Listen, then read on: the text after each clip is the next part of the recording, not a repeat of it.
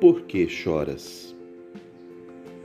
Esta pergunta foi feita duas vezes a Maria, naquela manhã em que o seu coração estava profundamente entristecido entristecido pela dor, entristecida, entristecido pelo sofrimento, entristecido pelo fato de haver perdido o seu mestre.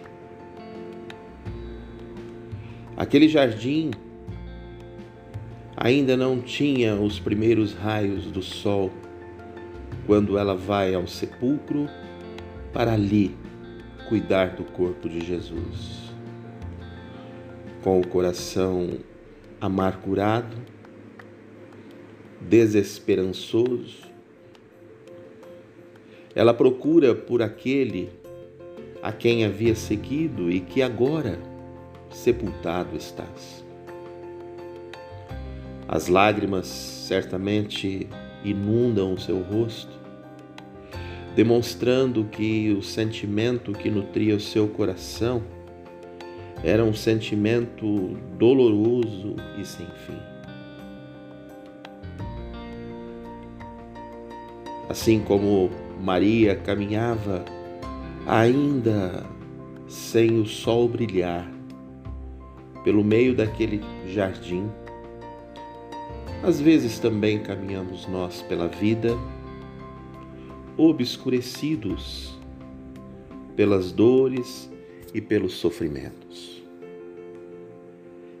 Às vezes caminhamos nós também sem nos apercebermos da beleza que está ao nosso lado, do mundo criado por Deus, mas voltamos-nos para nós mesmos, para o nosso interior.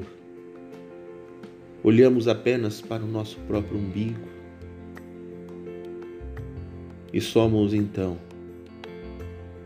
tomados pela dor e sucumbimos por causa da desesperança. A vida produz espinhos. Mas essa mesma vida que produz espinhos também produzem flores. Mas o coração de Maria não permitia que ela visse a beleza do jardim, senão vislumbrasse e apenas o transbordar das lágrimas. Encontra-se primeiro com anjos que lhe perguntam: Por que choras? Não conseguindo ainda entender quão sui generis era esse momento, quão sublime seria. Ela continua chorando e dialoga com estes, com estes anjos, questionando a respeito de Jesus, porque o corpo não estava ali. E mesmo depois desse diálogo miraculoso com os anjos, o seu coração ainda está apertado, amargurado, seus olhos fechados pelas lágrimas. Até que ela pode então, ao olhar para dentro, mais uma vez ser questionada: por que choras?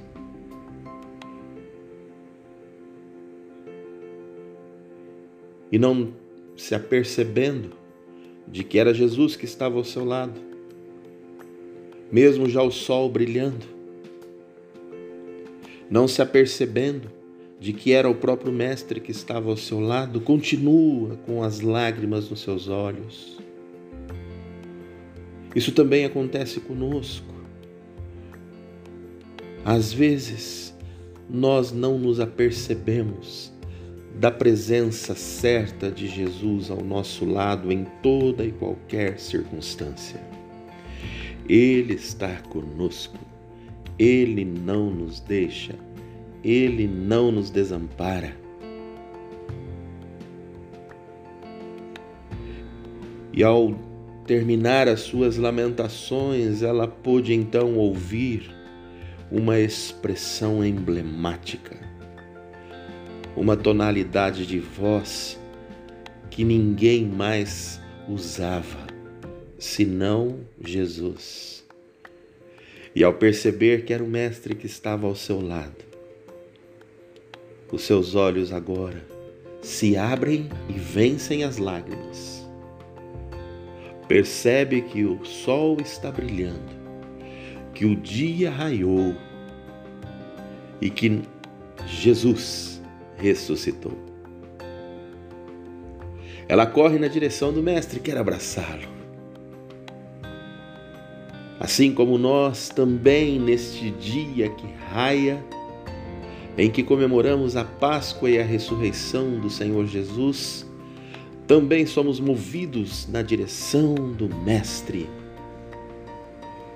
correndo para abraçá-lo.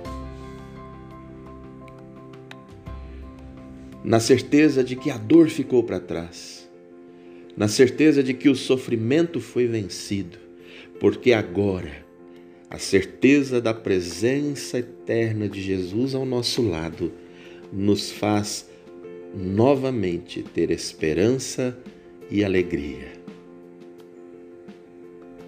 Porque choras?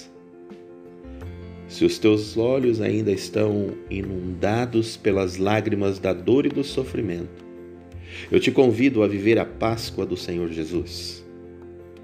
Porque assim como ele ressurgiu, assim como ele ressuscitou, ele quer também que eu e você experimentemos dessa eternidade que o Pai nos propõe quando corremos ao encontro do abraço de Jesus. Feliz Páscoa! E que as nossas lágrimas sejam transformadas em alegria e que neste dia você possa ter este encontro definitivo com o Senhor Jesus, porque Ele te chama pelo nome. O meu nome é Marcos e sou pastor da Igreja Presbiteriana Independente de Macaubal. Feliz Páscoa!